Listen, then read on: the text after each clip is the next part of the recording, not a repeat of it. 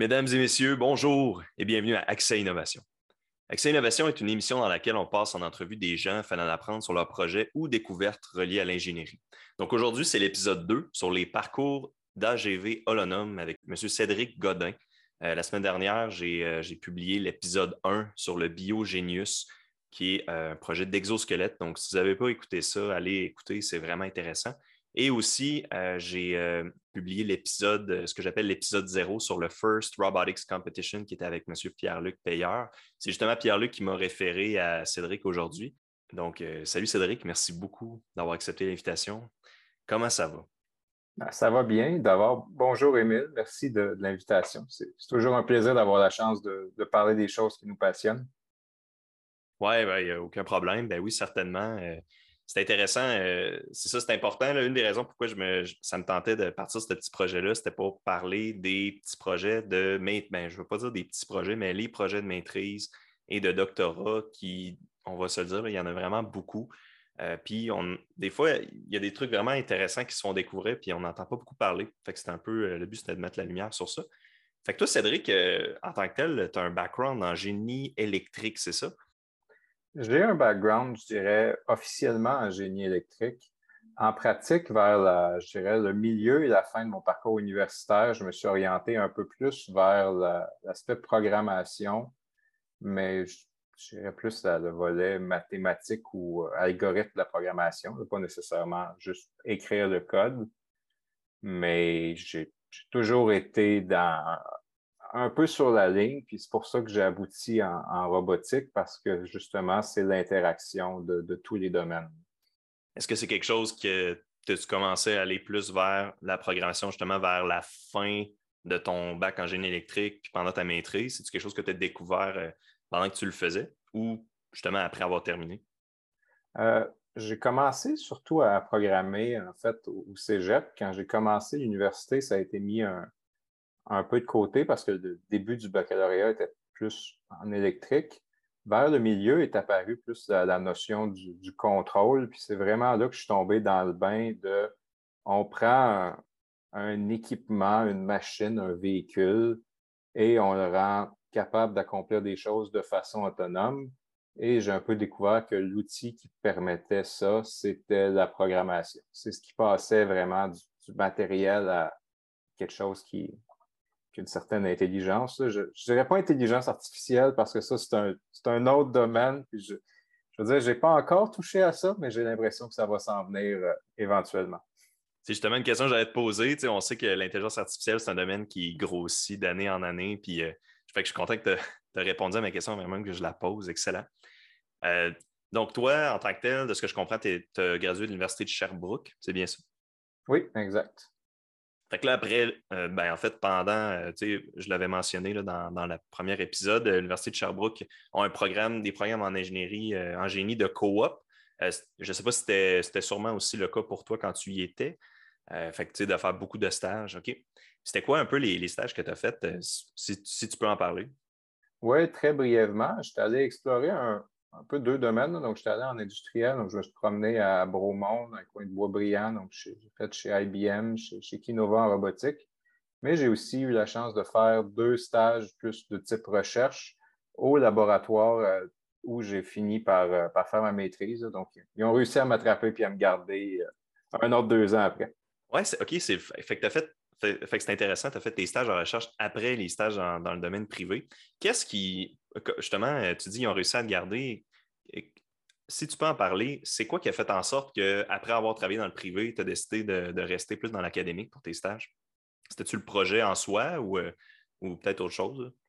Euh, il y a eu le projet. Il y a eu aussi que personnellement, je voulais aller chercher des, encore d'autres compétences académiques, comme dans le baccalauréat, on touche à, à 64 domaines différents. Donc, je voulais me spécialiser un, peu plus dans, un ou deux domaines. Donc, je voulais continuer de faire des, cours en parallèle. Donc, dans mon cas, ça n'a pas été l'aspect académique, ça a été poursuivre mes connaissances. Le projet était le fun. Puis en plus, il y avait une belle occasion de c'est un, projet de maîtrise qui était en partenariat avec une entreprise. Donc, ça allait aboutir à du concret. Puis je, dirais, je, dans le fond, c'était de l'académique, mais des fois, on voit l'académique comme dans, une tour d'ivoire très déconnectée de la réalité. Euh, bon, là, les gens des relations humaines de l'université vont m'aimer parce que je, vais prêcher ma paroisse. À l'université, c'est vraiment quelque chose qu'on essaye de combattre. Et euh, il y a beaucoup d'interactions entre l'université et les entreprises. Donc, je trouvais que c'était vraiment une, belle association qui, me permettait d'aller chercher ce que, ce que je voulais, puis de, de faire quelque chose qui pouvait ne bouger, bouger un temps soit peu mon, domaine vers l'avant. C'est super, ouais. En tant que tel, justement, fait après ta maîtrise, de ce que je comprends, euh, justement, ta, maîtrise, on pourrait peut-être commencer à en parler sur les AGV holonomes. Euh, c'était justement en collaboration avec Inogec, c'est bien ça? Oui, Inogec. Fait que là, euh, après ta maîtrise, de ce que je comprends, tu as, commencé à travailler là full-time, c'est bien ça? Même pas. C'est pas faute qu'ils ont essayé. Mais finalement, euh, après ma maîtrise, je suis allé travailler. En fait, c'est une PME qui a été démarrée à Sherbrooke par un de mes, professeurs d'université. Puis j'ai quitté euh, la terre ferme pour maintenant aller faire des véhicules autonomes euh, dans l'espace. Donc. OK, ouais, là, c'est ça. Je sais pas. Je sais qu'on va en parler dans les AGV qu'il y a un aspect de, levée. Mais j'imagine que dans l'espace, ça ajoute une coupe de degrés de liberté de plus, là, en permettant de tourner. Ouais. C'est exactement ça. Ma maîtrise avait trois degrés de liberté. Maintenant, j'en ai ajouté trois de plus, mais au final, les principes de base restent les mêmes. Wow, fait que là, OK, fait que là, euh, des projets dans l'espace, cette PME-là, par la suite, est-ce que tu es allé euh, est-ce que tu es allé travailler ailleurs ou tu es encore là à ce jour? Je suis encore là. Puis euh, jusqu'à maintenant, j'aime bien ça. Je te souhaite la meilleure continuité là-dedans. C'est vraiment, vraiment intéressant. C'est quand on, parle de. Ben, en tout cas, moi, personnellement, quand je me suis enligné vers le. Moi, je suis en génie mécanique, puis quand je regardais au secondaire dans quoi je voulais aller, euh, j'étais tombé sur une page d'un petit livre, un petit livret qui parlait de, génie aérospatial. Finalement, je me suis rendu compte que le, mécanique et l'aérospatial avaient beaucoup en, commun. Fait que c'est pas que je suis allé vers le mécanique. Fait que bon, le spatial, c'est un sujet qui, qui en fait triper plusieurs, là, on va pas se le cacher.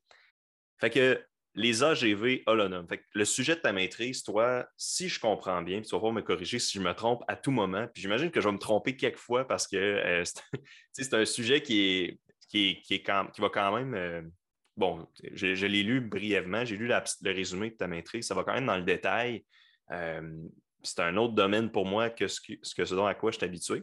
en tant que tel, toi, c'était la planification des trajets pour un véhicule automatique. Exactement. OK.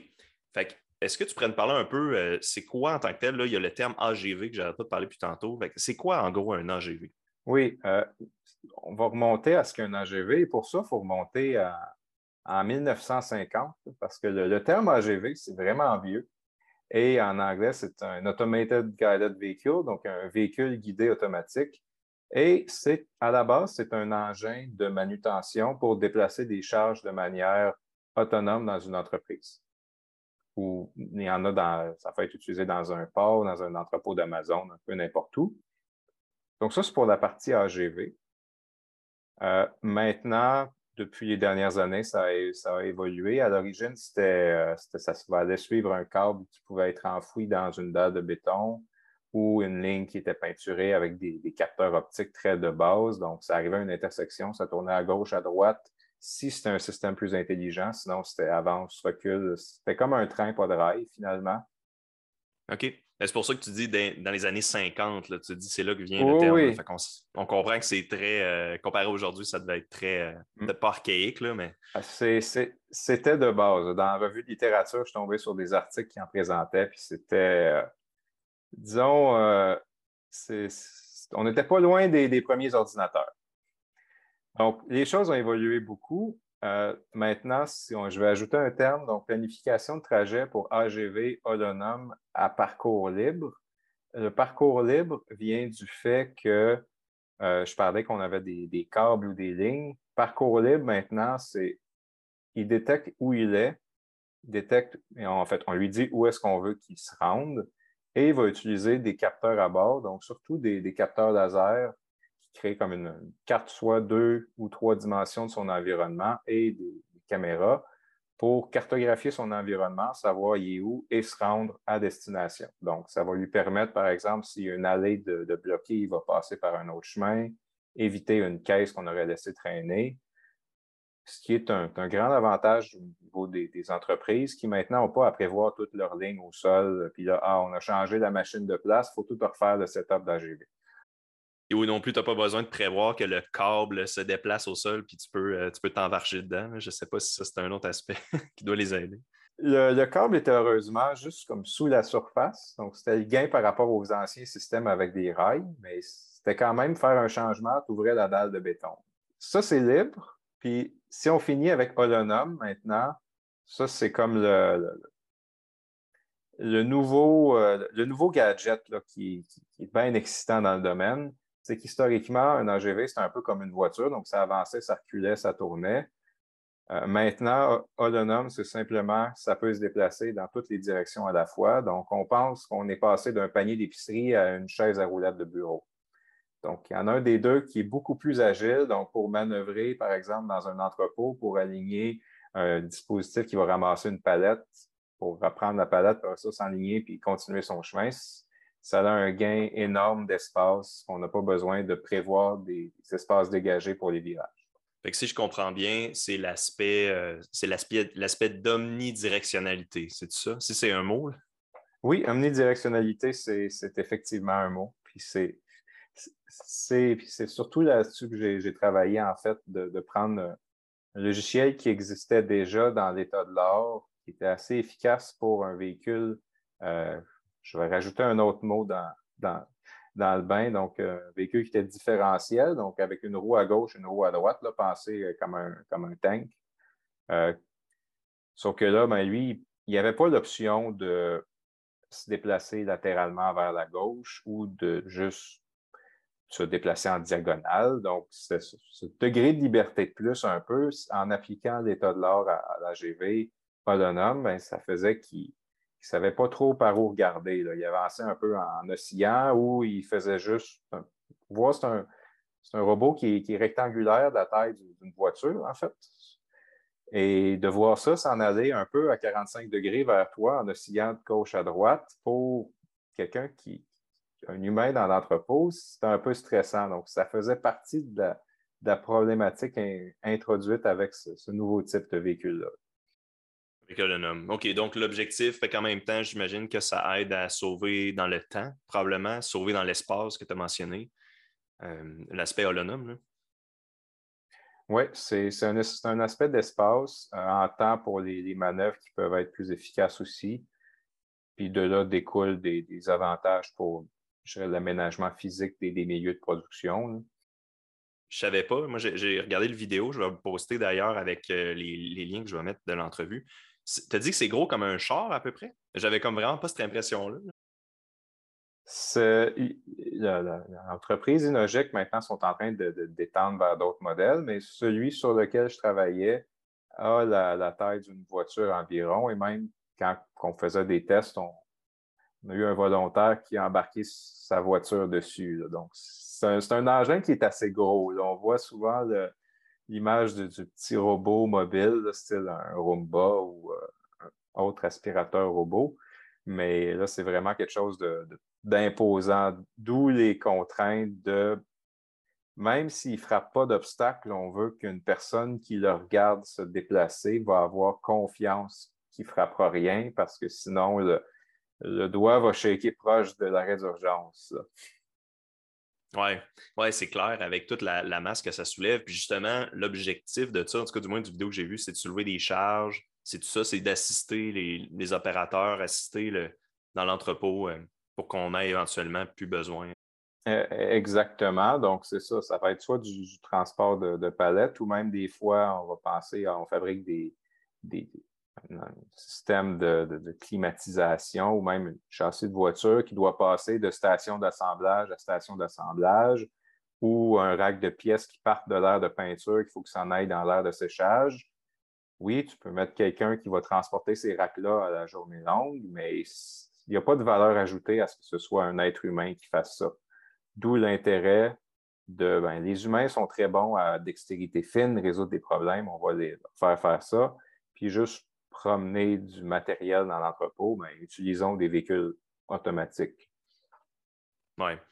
OK. Là, ça m'amène, euh, ça m'amène maintenant à l'aspect du, euh, ROS, qui est mentionné souvent dans ta, dans ta thèse de, de maîtrise, de Robotic Operating System. Puis ça, c'est intéressant. peut-être que je me trompe. De ce que j'ai compris, euh, quand on s'est parlé au début, tu m'as parlé que ta maîtrise, il y avait un aspect de ben, ton programme, il y avait un aspect de open source à ça, que c'était libre à tous. Est-ce que c'est bien ça qui est relié au Robotic Operating System ou c'est quelque chose d'autre?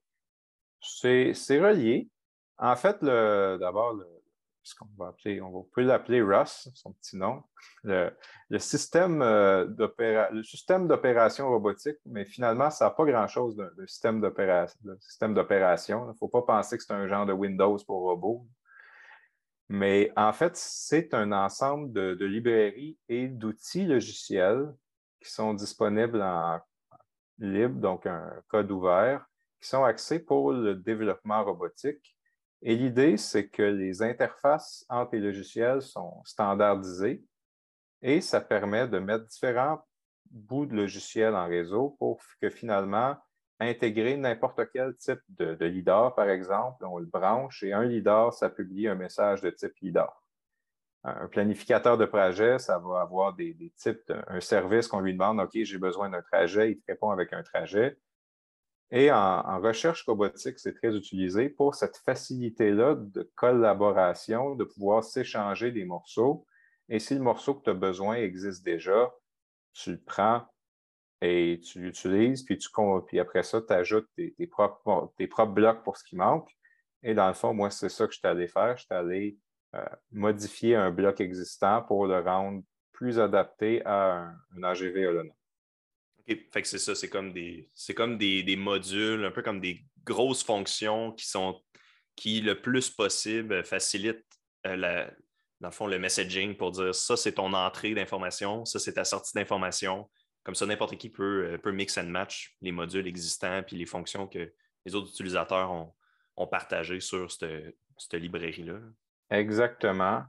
Et maintenant, ça a été assez populaire que ça c'est en train de se développer pour euh, le milieu industriel. Ils sont en, il y a même une version euh, Rust 2 qui, qui est en chemin. Ça, fait longtemps qu'ils disent que c'est en chemin, mais ce qui, promet, par exemple, d'avoir des, technologies d'encryption plus adaptées au milieu industriel ou du, du, temps réel, puis des choses comme ça.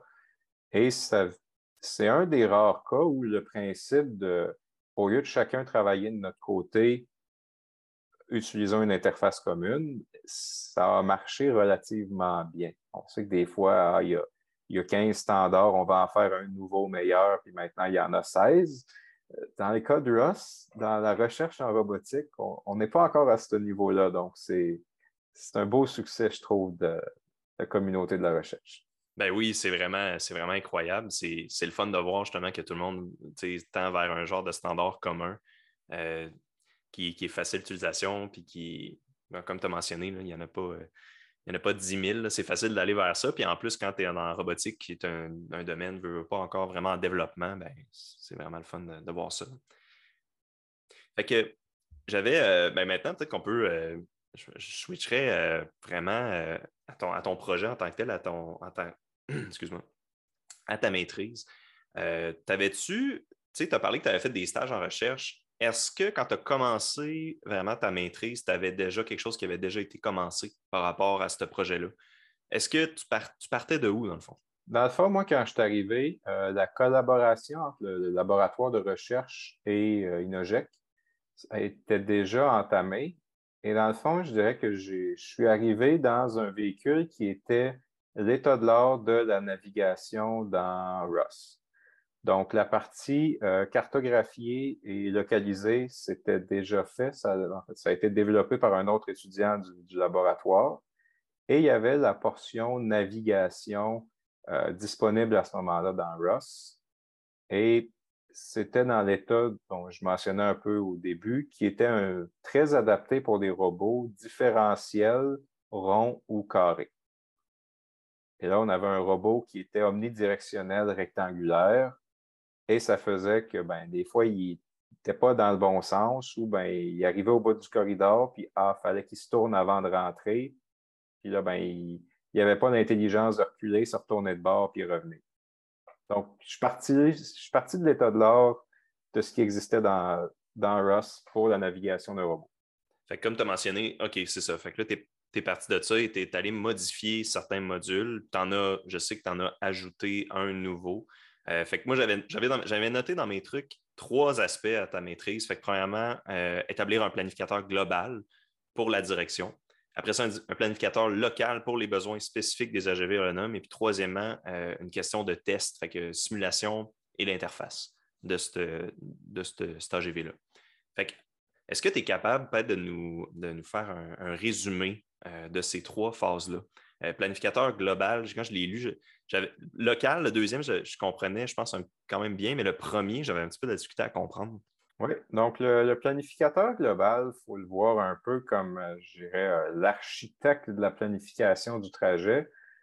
c'est lui qui va avoir connaissance de la carte complète et son travail, c'est de générer le trajet à haut niveau en tant que tel. Donc, on peut penser un peu si, euh, j'aime me référer à un déménagement.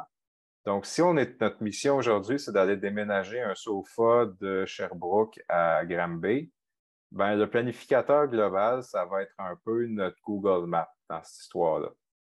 Donc, c'est lui qui sait par où on s'en va et nous dit, ah ben, il faut que tu passes par euh, telle rue, telle rue, telle rue. Bon, si on le ramène puis je vais finir l'interface du, global puis du local, puis je vais revenir un peu plus précisément dans chacun des deux après. Et le local, ensuite, selon le trajet, ben, c'est vraiment lui qui va commander le, véhicule pour suivre le trajet du planificateur global. Donc, lui, il n'a pas la carte complète, il voit juste qu'est-ce qui est autour. Donc, c'est lui qui sait vraiment, euh, qui reçoit les mesures des, des par exemple. Donc, c'est laser qui détecte les obstacles et qui va aller calculer la, vitesse des roues pour suivre le trajet. En fait, je dis vitesse des roues, ce n'est pas tout à fait exact. C'est la vitesse du véhicule qui est ensuite traduite par le véhicule en vitesse de roue pour les suivre. Mais c'est lui qui va dire avance, recule, gauche, droite, euh, glisse-toi à gauche, glisse-toi à droite. Fait que cet aspect-là d'omnidirectionnalité, le beau mot que j'ai utilisé tantôt, que je n'étais pas sûr, puis qu'on a vérifié dans le dictionnaire, puis c'est un vrai mot, cet aspect-là, c'est vraiment le planificateur local. Oui, et je dirais, dans ROS, comme, c'est comme ça que c'était fait. Le planificateur global, à l'origine, il générait des coordonnées en XY. Et après ça, le planificateur local, euh, il devient, c'est lui qui devait suivre ces coordonnées-là en évitant les obstacles. Par contre, le, problème que ça introduit, je reviens à ce que je disais un peu avant, puis à mon déménagement. Si maintenant on est rendu à, à Granby, puis là on essaie de monter un sofa dans l'escalier, si on n'a pas en tête le plan de l'étage, ça se peut qu'on rentre dans un sens, puis rendu au bout du corridor, on se rend compte qu'il fallait le tourner avant, parce que c'est là qu'on avait la place. Puis c'est là que la clé de ma maîtrise se trouvait au niveau du planificateur global. C'est que maintenant, au lieu d'avoir seulement des points en deux dimensions XY, je suis venu ajouter une orientation. Donc, il y a un angle.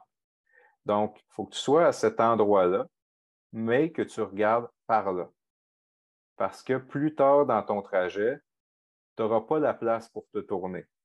Ou tu es dans un espace vide, ben enligne-toi de l'avant, tes roues vont s'user moins, puis les gens autour vont, vont être moins suspicieux que tu es en train d'être planté ou de faire quelque chose de bizarre. Donc, ça, ça a été l'ajout planificateur global. Fait que c'est vraiment ça, OK. Fait que comme tu dis, c'est la clé. Fait que vraiment, les rotations, c'est ça, s'enligner, rentrer dans des corridors plus étroits, euh, puis tout ça, euh, tout ça en s'adaptant, euh, comme tu as dit tantôt, aux humains qui peuvent entrer dans le chemin ou, ou puis justement pour les, pour les protéger. Là. Fait que si quelqu'un, mettons que tu avais planifié une route, puis là, quelqu'un vient se foutre en plein milieu de la route, les leaders vont, vont, vont, le détecter, puis est-ce qu'il va juste arrêter ou il va essayer d'adapter son chemin? Ça, ça va être. Là, on entre dans le planificateur local. Donc, le planificateur local va voir un obstacle apparaître dans son chemin. Et là, le planificateur local, lui, voit ce que les leaders voient quelques mètres autour. Puis le planificateur local, comment il, fonctionne, c'est qu'il essaye de maximiser l'atteinte de plusieurs objectifs. Donc, il essaye de suivre euh, les buts du planificateur local. Euh, il essaye de se déplacer. C'est un, peu bête à dire, mais on le comment ça fonctionne, c'est mathématiquement chaque chose qui fait bien, ça le récompense, puis chaque chose qui fait moins bien, ça le pénalise. Donc, il est récompensé pour bouger pour que finalement, sa solution optimale, ce ne soit pas juste de rester sur place, de dire, ah, mais je suis sur mon trajet et je ne m'approche pas d'un obstacle, donc je vais rester ici. C'est une bonne solution. On le récompense pour avancer. Et donc, et, mais surtout, on le pénalise s'il frappe un obstacle. Et c'est là que si notre personne apparaît, l'engin va avoir une certaine marge de manœuvre de pouvoir s'écarter de son chemin tant qu'on reste dans la, fenêtre d'opération du planificateur local pour continuer d'avancer sans percuter cet obstacle-là ou le mur. Si là, ben, le planificateur local ne réussit pas à contourner, ben là, le véhicule va, attendre. Et après un certain moment, ça, là, c'est plus de, la configuration d'opération du robot. Et Nogex, qui, quand on travaillait, on parlait à leurs clients, puis il y a mieux que l'engin fasse juste attendre en se disant, ben, c'est une personne qui travaille, mais elle va se tasser de là. Mais sinon, on pourrait régénérer un trajet. Donc, on dit au planificateur global, ça passe pas, calcule-moi un autre itinéraire. Puis là, ben, le, planificateur global nous dit calcule en cours, puis après, il nous dit OK, bon, ben, fais demi-tour, puis on passe par la rangée à côté, par exemple. Fait que tout ça pourrait se configurer justement. Fait que dans le cas d'Ineject, tu dis leur client, ils préféraient souvent de dire OK, on attend, mais sinon, ça se configure autrement. Parce que c'est ça, il y a l'aspect qu'est-ce que l'engin est capable de faire au niveau de la, robotique et de la recherche, mais il y a tout le temps, c'est un engin qui est encombrant, qui opère avec des êtres humains. Donc, qu'est-ce que les gens sont confortables et que l'engin et que le véhicule attende un peu plus, ça, vaut la peine par rapport à commencer par se faufiler par un autre itinéraire qui peut être un, du point de vue d'un humain, a de l'air un peu plus euh, ésotérique, je dirais. Même si ben, ça passe, donc je, peux m'enligner là. Oui, ça peut. Je comprends, comme tu mentionnais tantôt, euh, avec la taille d'un char, avec des charges qui sont beaucoup plus hautes qu'un char, euh, ça peut être stressant de voir ça arriver vers toi, même si lui sait ce qu'il fait. Puis je dis un char, le, petit modèle, c'est un char, donc ça peut venir assez gros. OK, c'est juste le petit modèle, OK. oui, c'est le petit modèle.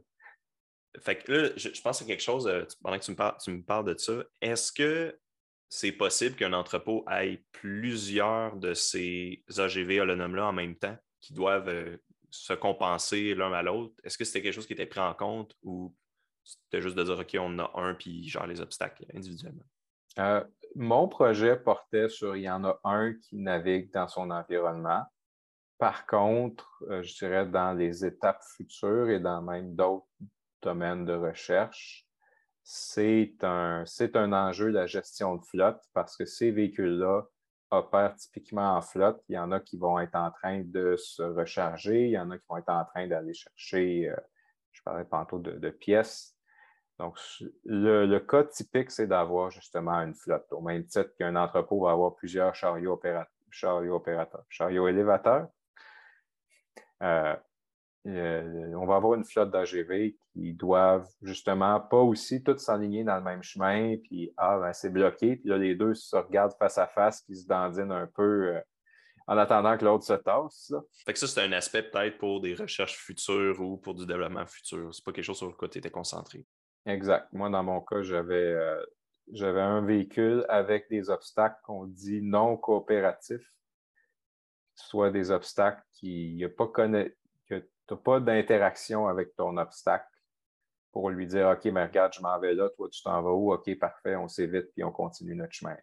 Maintenant, euh, le troisième aspect de ce qu'on de l'overview de ta maîtrise, il y avait la simulation et l'interface que je m'étais noté. Je ne sais pas si c'est le cas, j'ai l'impression que ça peut peut-être entrer un peu dans les méthodes que tu utilisais pour tester justement euh, tes deux planificateurs, global puis local. Est-ce que tu, me, tu pourrais nous parler un peu de, cet aspect-là? Oui, euh, je dirais l'essentiel de, mes tests euh, ont été faits dans un environnement de, simulation 3D qui, je dirais, qui, pas tout à fait intégré dans ROS, mais qui est très proche, qui s'appelle Gazebo. Et dans le fond, c'est un, simulateur physique qui je sais qu'il est très utilisé en robotique. Je ne peux pas dire si c'est utilisé euh, ailleurs. Euh, les graphismes sont très simples, donc il ne faut pas penser à un moteur Unity où tout est très beau. C'est des boîtes. Oui, des hors-tools. Oui. Par contre, la, physique des déplacements est bonne et il permet d'ajouter, par exemple, un, laser virtuel qui va envoyer des rayons et nous retourner des distances. Donc, du point de vue du logiciel de navigation, c'est comme si on avait un vrai robot dans un vrai entrepôt. Et ça avait l'avantage de, on parlait, l'engin est assez volumineux, de le déplacer dans des trajets qui sont plus longs parce que oui, j'avais accès aux vrais véhicules chez Inojec. Par contre, l'entrepôt avait une taille plus limitée. Donc, tester une planification de trajet à grande échelle avec, par exemple, plusieurs rangées de, tablettes, ce n'était pas réaliste de le faire sur le vrai véhicule. Non plus, je ne sais pas à quelle vitesse ça se déplace. Euh, mais ça, justement, avec des longs, c'est un entrepôt qui est moindrement un peu gros, ben, faire un test, faire plusieurs tests à la vitesse que ça se déplace, euh, ça doit être très time consuming. Oui, c'est quand même plusieurs mètres par seconde, mais ça, ça, reste que c'est effectivement long que l'on peut. dans le simulateur, on peut se permettre d'enlever certaines barrières artificielles euh, au niveau de la vitesse pour le, faire aller un peu plus vite. Puis, puis aussi, en toute honnêteté, euh, au début, ça ne marche pas encore, donc euh, c'est toujours pratique. C'est toujours plus le fun de, d'entrer en collision avec un mur dans le simulateur qu'avec le vrai robot. oui, effectivement. c'est mieux de l'avoir dans la simulation. 100% d'accord avec toi là-dessus. Euh, excellent. Ben, euh, ça, ça, un peu justement les, ce, que je voulais, ce que je voulais voir en lien avec les, trois, euh, les trois points principaux de ton sujet de maîtrise. Maintenant, ensuite, les, les résultats en tant que tel. Où c'est toi que tu as terminé ta maîtrise? Qu'est-ce que tu as livré à Inogec? comme projet, ça ressemblait à quoi? Est-ce que tu avais réussi à atteindre euh, les, objectifs que tu t'étais donnés? Est-ce qu'il y avait des affaires que tu voulais faire que tu n'avais pas eu le temps de faire? Euh, des choses, je dirais, que je, voulais faire que je n'ai pas eu le temps. c'est dur à dire parce que c'est tout le temps, hey, OK, ça, ça fonctionne, donc qu'est-ce qu'on fait après? Par contre, où j'ai amené le projet, ça a été que ce soit validé dans le simulateur dans un espace plus grand, chez Inoject dans un espace plus restreint. la planification globale fonctionne euh, très bien, donc le, trajet est logique et réalisable. Euh, la planification locale où j'ai arrêté, c'est que l'interaction entre la partie, je dirais, ROS qui roulait sur un ordinateur Linux embarqué dans le robot et la partie euh, automatique industriel, donc avec un contrôleur un peu plus bas niveau de, sécurité à bord du véhicule, euh, puis les, capteurs de sécurité, créaient un peu une instabilité au niveau du planificateur local, surtout parce que le, planificateur local, je disais qu'il est récompensé pour se déplacer, il est récompensé pour s'éloigner d'un obstacle, mais quand il est près d'un obstacle, il ne va pas ralentir, il se dit ça passe, je roule à ma vitesse maximale, tandis que sur le vrai robot, il y a les, capteurs laser de sécurité qui détectent on est plus près d'un obstacle, donc on tombe en mode ralenti. Et ce qui, est ce qui arrivait, c'était un peu ça, c'est que quand on arrivait à proximité des obstacles, il y avait un peu une, une guerre entre la, limite de vitesse qui changeait du point de vue du robot qui ne changeait pas au niveau de la planification locale. Donc, ça, ça créait une certaine hésitation. Donc, un peu l'étape future, c'était ça, c'était de mieux interagir avec euh, le véhicule. Et ça, c'est quelque chose que j'ai complété, puis véhicule est encore en, développement un peu aussi. Donc, euh, c'est un peu là-dessus qu'on s'est laissé, mais je dirais ce n'était pas encore du clé en main, mais c'est du, du J'aime bien ça dire du, fine-tuning, mais du peaufinage pour que ce, soit bien fluide euh, sur, le, sur le véhicule. Oui, c'est ça, malgré, malgré ce dernier point-là, je, trouve que overall, c'est un, un, projet qui est vraiment, euh, OK, oui, peut-être pas clé en main, mais très facile à comprendre, très overall euh, très intéressant. OK, on a, un, véhicule qui déplace des charges, on doit le déplacer dans un parcours, on ajoute l'orientation. C'est ça, si, je remonte à plus, plus grande échelle, la, fin du projet, le résultat est qu'on a sur le, sur l'écran d'ordinateur portable dans l'entrepôt. On a la carte de l'entrepôt, on voit le véhicule, on clique à quelque part, le véhicule, il va, il va se tourner s'il y a besoin quand il y a encore de la place. Puis après ça, il, se rend à destination. Des fois, il, va ralentir un peu, puis on, il va ralentir un peu parce qu'il est passé un peu proche d'une boîte, mais au final, il va atteindre sa destination, il ne sera pas bloqué, puis il n'aura rien frappé en chemin. Donc, je dirais la conclusion, ça reste que ben, ça marche. Oui, ouais, c'est vraiment génial. Euh, moi, sur ça, euh, j'avais rien d'autre, euh, j'avais pas d'autres questions pour toi. Est-ce qu'il y avait des trucs que tu aurais aimé parler qu'on n'avait pas eu l'occasion? Non, pas vraiment. Je pense qu'on a fait, on a bien fait le tour. je rajouterais un, un peu aussi dans les, projets futurs, il va avoir, il y aurait, comme là, on parlait de navigation libre, on parlait d'humain. aussi que, et ça, je sais qu'Inoject travaille dessus et je pense que si ça ne fonctionne pas déjà, c'est près de justement passer, je dirais, entre la navigation plus classique où l'engin va vraiment suivre une route parce que des fois, on sait que dans un entrepôt, il va y avoir des, règles de santé et sécurité qui disent que les véhicules motorisés doivent circuler dans ce corridor-là. Donc, dans le fond, de, peu le, meilleur des deux mondes, on se déplace dans un corridor, puis quand on arrive dans l'aire de tablette, ben, on quitte le corridor et on fait notre chemin de manière autonome jusqu'à l'endroit où on doit aller chercher notre palette.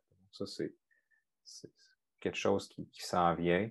Je trouve intéressant aussi dans un peu cet échange-là, homme-machine, comment tout le monde peut cohabiter et aller chercher le meilleur de tout le monde. C'est ça, il y a un peu plus le, côté hybride dans ce que tu amènes pour le futur, de ce que tu parles. Exactement. Ben, euh, ça conclut l'émission pour aujourd'hui. Merci beaucoup pour ta présence, Cédric. C'était vraiment intéressant, comme on l'a dit plusieurs fois. Merci beaucoup aux auditeurs d'avoir écouté Accès Innovation. Pour plus d'informations, consultez nos pages Facebook et LinkedIn. À la prochaine.